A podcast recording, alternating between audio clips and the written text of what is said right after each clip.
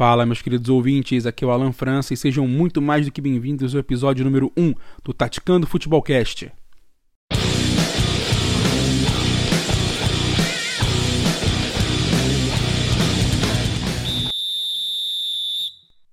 E o nosso primeiro episódio será inteiramente dedicado a falar sobre a novela Lionel Messi. Uma novela que tem um quê de mexicana. Desilusões, tramas, despedidas, voltas de velhos, novos amores tem como personagem principal um dos maiores jogadores da história do futebol e como palco uma das mais belas cidades do mundo, Barcelona. Mas afinal, teria Lionel Messi motivo ou motivos para sair do Barcelona?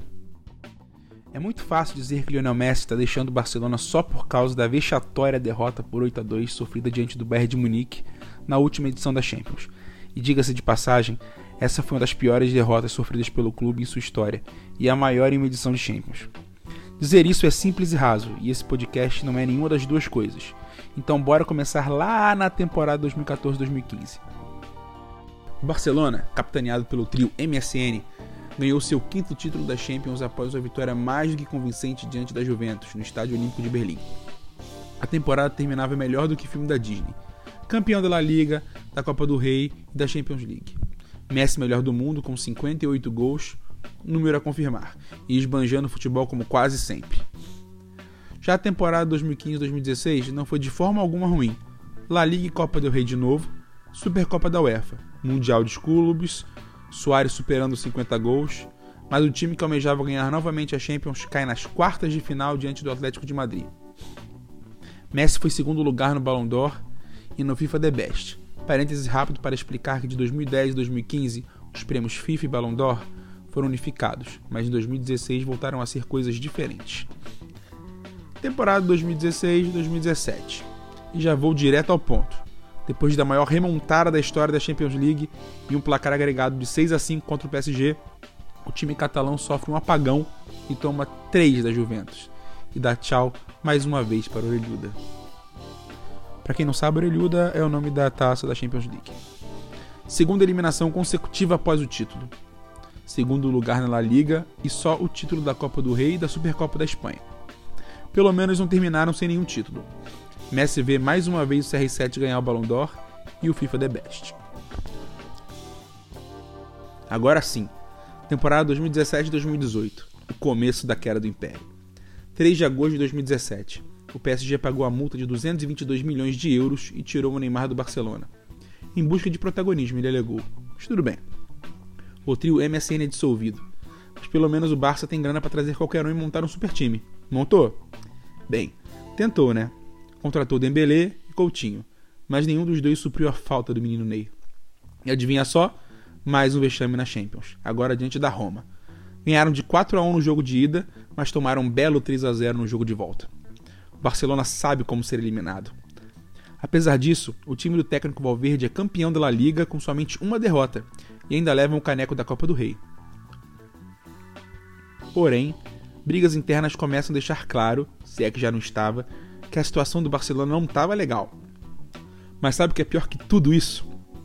É ver o Modric como o melhor do mundo de 2018. Pra quê, meu Deus? Temporada 2018-2019. Barcelona começou voando. Com certeza o jejum da Champions iria acabar. 5 a 1 no placar agregado contra o Lyon nas oitavas e 4 a 0 nos Unidos de Manchester nas quartas. O problema é que ninguém combinou com o time do Klopp e o Barcelona perdeu novamente como um bom cavalo paraguaio. Começou ganhando no jogo de ida por 3 a 0, mas perdeu o jogo de volta em Anfield por 4 a 0. De vexame em vexame, o Messi enche o saco. Nem vou falar de melhor do mundo porque não adianta aqui. Se não bastasse isso, vice-presidente do Barcelona se desligou do clube por não concordar com a direção que o clube estava tomando. Bastante roupa suja para ser lavada, hein? Beleza. Chegamos à temporada 2019-2020. Vulgo temporada passada que acabou de acabar. E a primeira derrota sofrida pelo Barça foi fora de campo. Tentaram e tentaram, mas não conseguiram repatriar o já adulto Ney. O PSG foi duro, o jogador ficou pelas bandas de Paris mesmo. Essa derrota da diretoria foi um soco no estômago de Messi, que vinha Ney o jogador para dividir a responsabilidade de carregar o time. E se preparem, que agora vem treta. Após um começo horrível na La Liga e uma eliminação precoce na Copa do Rei pelo Atlético de Bilbao, o técnico Valverde foi demitido. Isso gerou uma grande satisfação no vestiário do clube. Para o seu lugar trouxeram o sem grife Kike Setien. Repetindo, Kike Setien. Era melhor ter chamado Abelão. Um dos motivos dados pela diretoria para a demissão de Valverde foi que muitos jogadores estavam insatisfeitos com o técnico. Notícia que foi refutada por Messi, que tratou de alfinetar o então diretor esportivo do Barça, Eric Abidal, gerando uma torta de climão. Não acredito que deixei de falar que o Barça trouxe o Antoninho Griezmann para tentar esquecer a falta do menino Ney. Mas aparentemente ninguém curtia ele lá e foi mais um tiro no pé da diretoria que gastou uma bela grana num jogador que era persona non grata de jogadores como Soares e Messi. Mas bora que tem mais treta. Uma rádio da Espanha fez uma grave denúncia contra o presidente do Barça, José Maria Bartomeu, dizendo que a diretoria do Barcelona tinha contratado uma empresa para criar perfis falsos redes, em redes sociais para criticar jogadores que tinham opinião contrária à diretoria. A galera lá sabe dar tiro no pé mesmo. Mas ainda tem Champions, né? Vai que. E a vida, meus amigos? Ah, a vida é uma caixinha de surpresas. Após uma fase de grupo sem sustos e uma oitava de final pesada contra o Nápoles, parênteses para dizer que o Messi tirou foi coelho da cartola nesse jogo, viu? O Barcelona iria pegar o Bayern, que vinha de uma campanha impecável na Bundesliga e estava destruindo todos os adversários pelo caminho. E depois disso, bom, depois disso todo mundo sabe o que aconteceu. Depois do 8 a 2, muito se falou sobre a insatisfação do Messi e de como ele estava derrotado no vestiário, e não demorou muito até que a imprensa conseguisse a tão esperada informação. Messi não queria mais continuar no Barça. Esse era o desejo do craque. Bom, podia ser mentira, especulação, sensacionalismo, mas aí veio o tal do Burofax enviado por Messi no dia 25 de agosto para o Barcelona, e nele estava escrito o seguinte: É só isso, não tem mais jeito, acabou boa sorte. Não tenho o que dizer, são só palavras. E o que eu sinto não mudará. Messi estava oficializando seu desejo de sair. Já não dava mais para ele. E a gota d'água, meus caros ouvintes, foi a dispensa de Luisito Soares, seu BFF. O novo técnico do Barcelona já tinha informado que não contava com o Uruguai para a próxima temporada, e isso tacou fogo no parquinho. Agora vamos para a parte juridiquês deste podcast. Existe em contrato assinado entre Lionel Messi e o clube catalão a cláusula de rompimento unilateral sem multa, caso o jogador deseje sair no final de cada temporada. Mas para isso valer, o jogador deveria comunicar este desejo até uma data limite. E isso é um dos principais problemas dessa novela. Bartomeu diz que a data limite para isso era 10 de junho, nominalmente final da temporada 2019-2020 só que para os advogados de Messi, essa data é relevante, pois por causa do coronavírus o calendário de jogos foi estendido até agosto. A própria La Liga já se pronunciou dizendo que não liberará os documentos de transferência do jogador, pois também acredita piamente que o prazo para isso já passou. Óbvio que eles não querem liberar os documentos. Tirando o Messi, existiu tratativo lá? O belo futebol do time do Simeone, um Real Madrid sem CR7? Pois é. Diante disso tudo, eu vou listar para vocês agora três caminhos que essa novela pode seguir. Bom, o primeiro caminho eu chamei de aperto de mãos e tchau. O Barcelona aceita o pedido do argentino e libera o jogador de graça, para que ele possa assinar com outro clube ou até mesmo estipula um preço razoável para isso acontecer e lucra com a saída de Messi. O craque uma hora vai ter que sair ou parar, cara. Bota um preço e ganha dinheiro em cima disso. Para mim é o melhor jeito. Já o segundo caminho eu chamei de eu sou rica. Um clube paga o valor da multa de 700 milhões de euros e contrata o jogador. Apesar de achar que o Messi vale isso, mesmo com 33 anos, não existe clube que tenha grana para fazer, ainda mais nesse cenário econômico criado pelo coronavírus. O terceiro caminho chama Better Call Saul.